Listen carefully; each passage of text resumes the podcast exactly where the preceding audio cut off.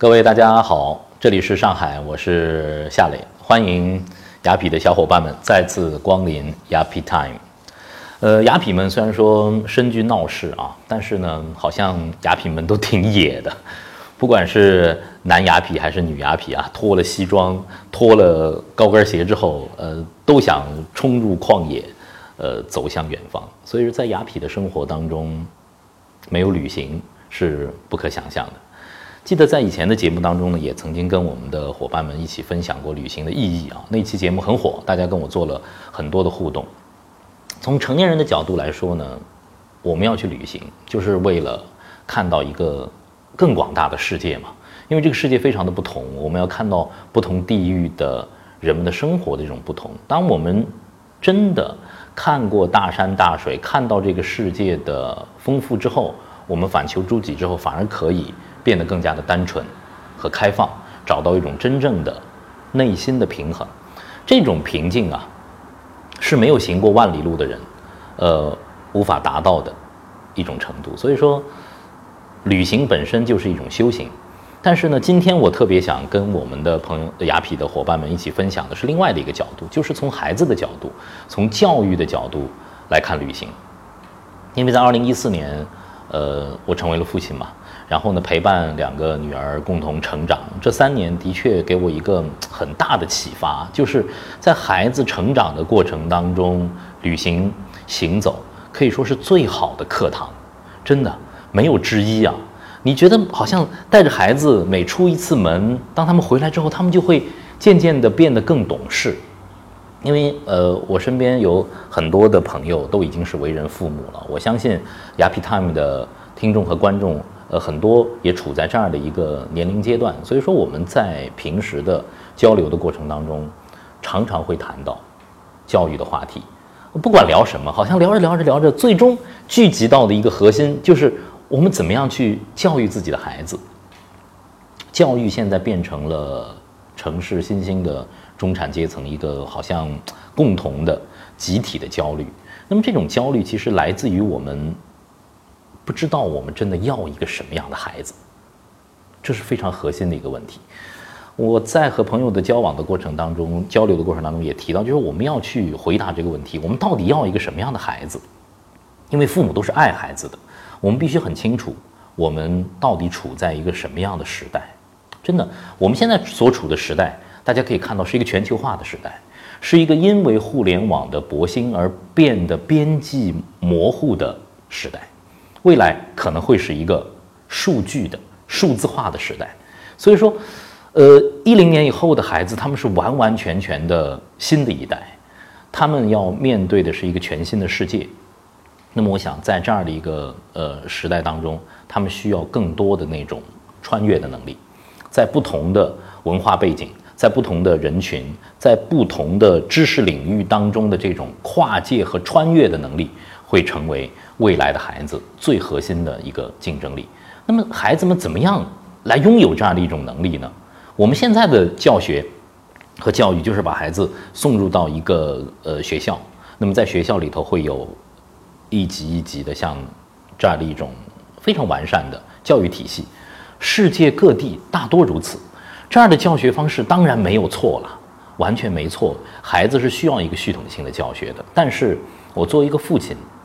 我在想，当他们受了良好的学校教育之后，一路名校之后，他们在各种各样的考试当中 PK 掉很多同辈的小伙伴之后，他们变成一个什么样的人？其实是我作为一个父亲特别关注的。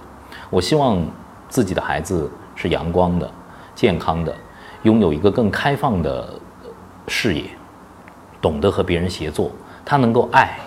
能够有同情心，能够去帮助别人，我觉得这很重要。当然，我也深切的希望他有能够有自己的一技之长。那么，既然今天我们处在这样的一个时代，我们能不能转变一种思路？除了在学校里按部就班的学习之外，身为父母，我们是不是能够更？我们是不是能够带着自己的孩子去旅行，去看到这个？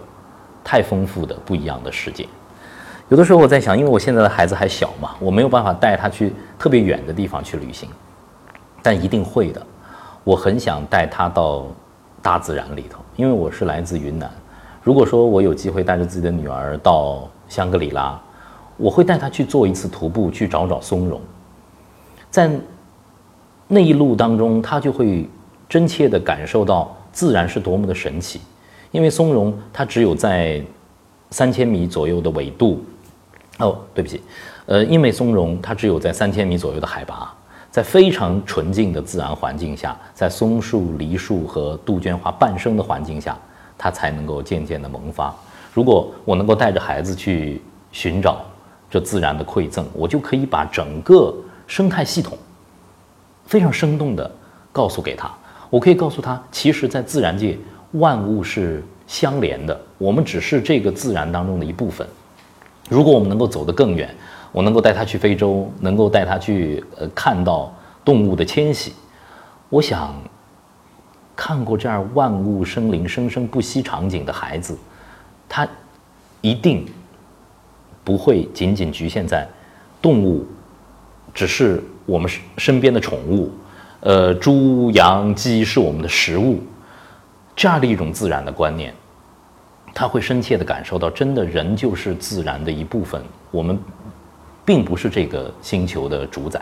我希望孩子们能够有这样的视野，在路上的孩子，在自然中的孩子，他就能够获得这样的一种视野。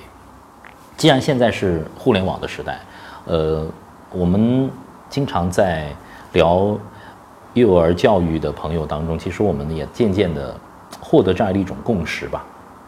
就是现在的对于知识的学习，已经太充裕了，因为学校，特别是呃中国的基础教育，其实做的是非常非常优秀的，孩子们并不缺一个又一个的知识点，但是，在一个互联网的时代，在一个万物互联的时代当中，知识点还那么重要吗？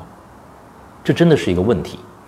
其实未来的真正的人才，未来的真正棒的那种孩子。他们是能够明确的知道我所需要的知识在哪里。他们会用图书馆，他们会用数据库，他们会用 Google，会用百度，OK。然后他们会把来自于不同领域的知识拼装在一起，组接在一起，去解决一个具体的问题。未来的孩子还需要和完全不同领域的孩子们共同的协作。去达成一个共同的目标，这些能力其实是现在学校教育真的完完全全非常的缺乏，可以说是一片空白的地方。作为一个父亲，我焦虑，其实呢也很着急。但是，我回到教育的本质来看，教育就是去发现人和成就人嘛。我们不能着急的。我经常跟自己说，教育就是。等着陪伴着孩子去慢慢生发的这么过程，我们不要太着急。那么如果说我们慢下性子来，愿意去陪伴着你的孩子共同成长的过程中，我们走出去好不好？我们去展开一次旅行好不好？比方说我们刚才说到的，我们知道知识在哪儿，就拿历史知识来说吧，我们现在的世界到底是怎么来的？哈，呃，在很早以前，其实。不同的文明之间是完完全全互相割裂的，逐渐因为人们的生活的需求，形成了一个又一个的城邦，在城邦之间可能会有物的交流、人的交流，这形成了局部的文明的互换，人类的社会渐渐开始，呃发育，但是随着大航海的到来，不同的文明之间开始有了更多的交流。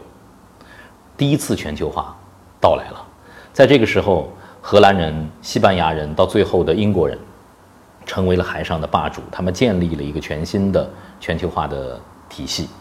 呃，英国是日不落帝国，但随着工业化的进步，随着工业革命的开始，呃，蒸汽机的到来，英国可以说是完成了一个世世界的霸权吧。呃，在这样的一个。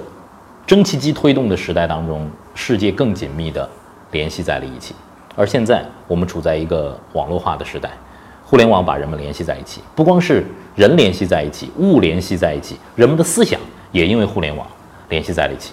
未来是大数据的时代，数据让整个世界边界消弭了。那我们的孩子们，如果说你带着他去不同的地方，到罗马，你可以告诉他，原来基督教是那么深刻的影响了欧洲的文明的发展。如果我们有机会带着自己的孩子到尼泊尔、到印度、到西藏，他可以看到佛教、佛陀的诞生，是那么那么深刻的影响了人们的生活方式、语言，甚至是文明的进程。这些旅行。这些不可替代的旅行，可以让孩子们完成这种历史知识、人文知识的穿越。他们会真正的理解哦，原来我们生活的这样这颗星球，这些不同的板块上的人，看似割裂，其实我们已经渐渐的联系在了一起。他们的曾经是怎样的？他们走过了一条什么样的道路？我觉得这比书本上的知识要太丰富了。所以这行走，我觉得呃。在路上的孩子，还会拥有一个只是圈养在家庭、圈养在学校里的这样的孩子完全不同的一种个性，他们会更开放。在路上的孩子会更开放，甚至会拥有更强的领导力。为什么？你可以发现，有人的地方，他自然就会长出一个小头来，很好玩。只要是孩子在一起，哎，有的孩子。他就会更出挑一些，他就会更有魅力，更能把孩别的孩子聚在一起。有的孩子就会跟着去走，在路上是最明显的，因为在路上你需要不同的探索，你需要去拿主意做判断。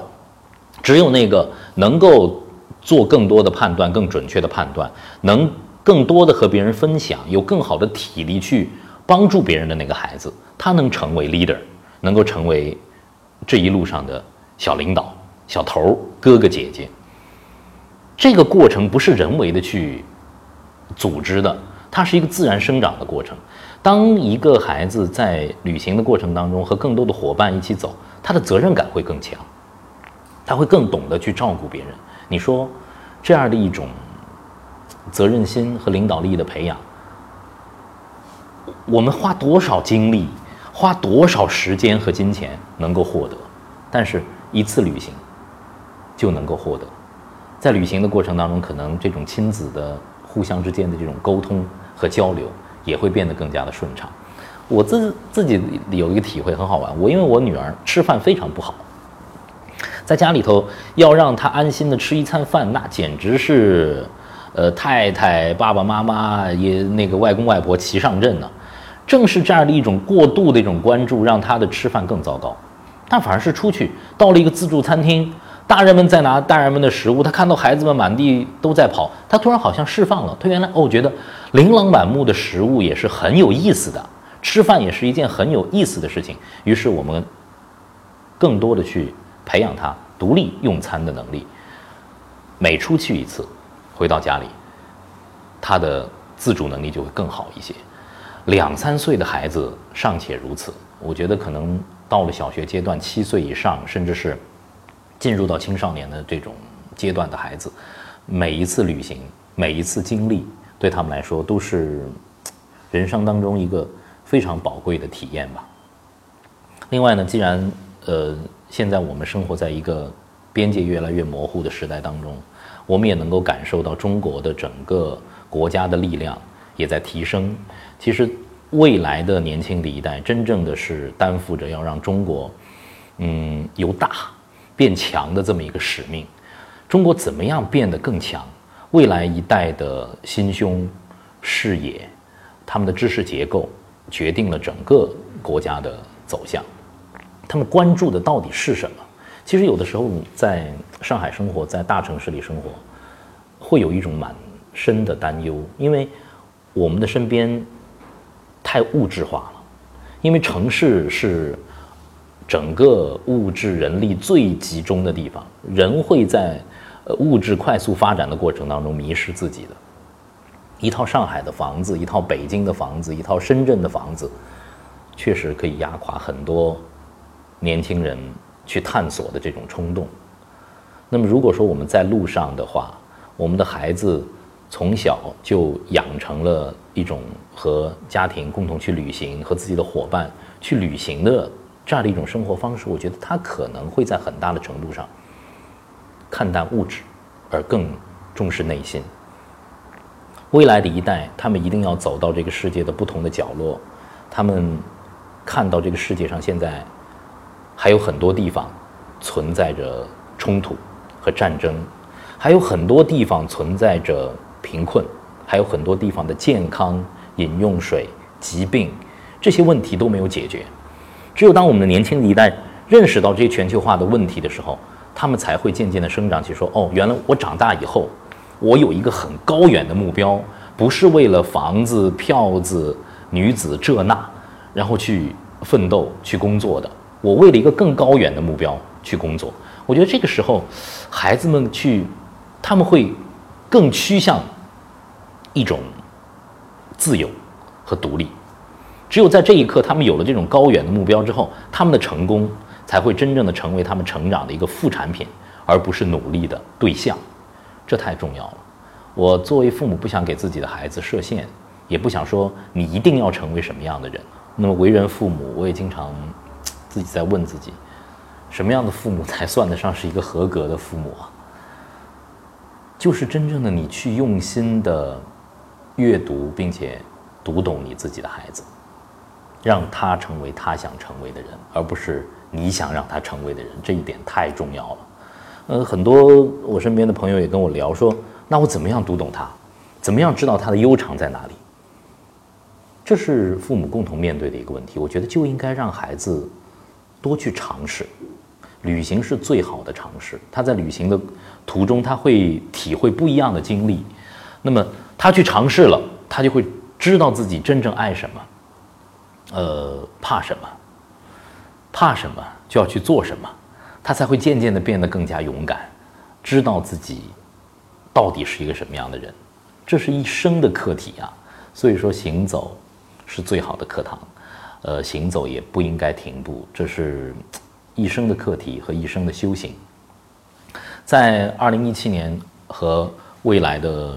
岁月当中，Yapi Time 包括 Yapi 的团队，就特别想做这么一件事儿，不光是我们带着自己的孩子出去旅行，美好的事情要和大家分享。因为我自己，我是我还算是一个比较好的旅伴，因为呃朋友都说，哦，嗯，你生活里头很很有意思，特别是在旅行的时候非常好，我们愿意跟你去旅行，那我们就去旅行吧，雅痞旅行。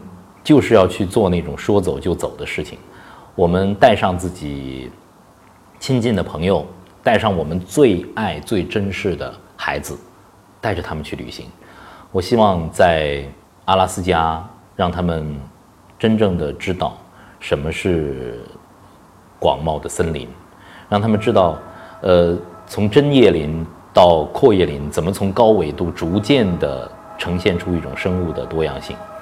我期待带着孩子们到北欧去看看极光，知道在北极的冰海当中去钓鱼是多么激动人心的一件事情。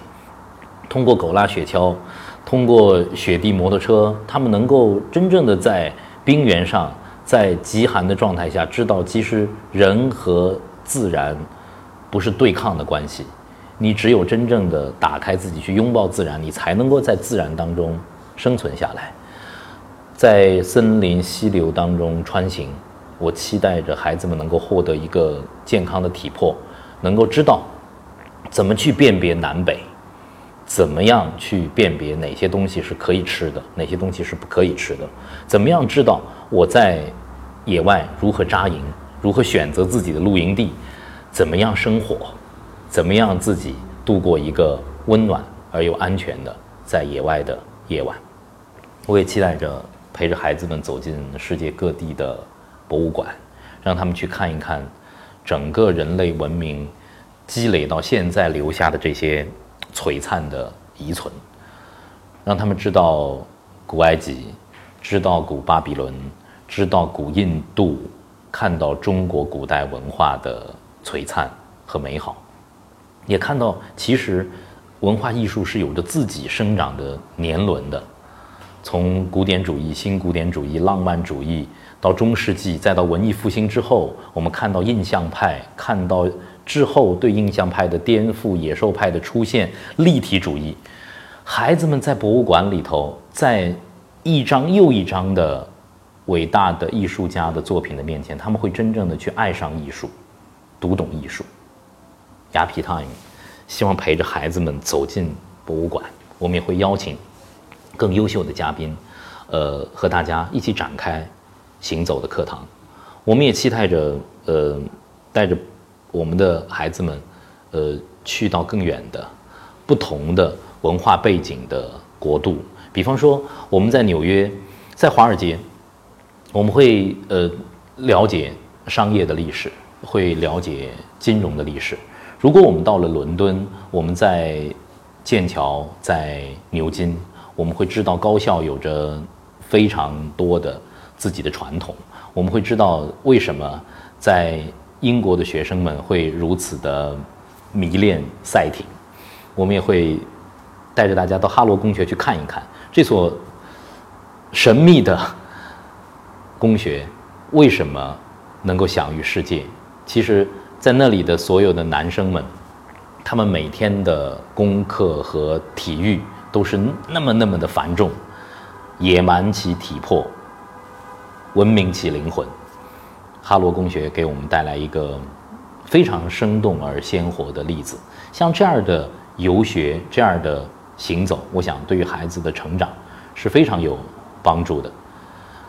当然，世界太大了，我们要去的地方也太多，让我们一站一站来，呃，从近到远，从国内到国外，其实有太多的地方值得去看，值得去品读。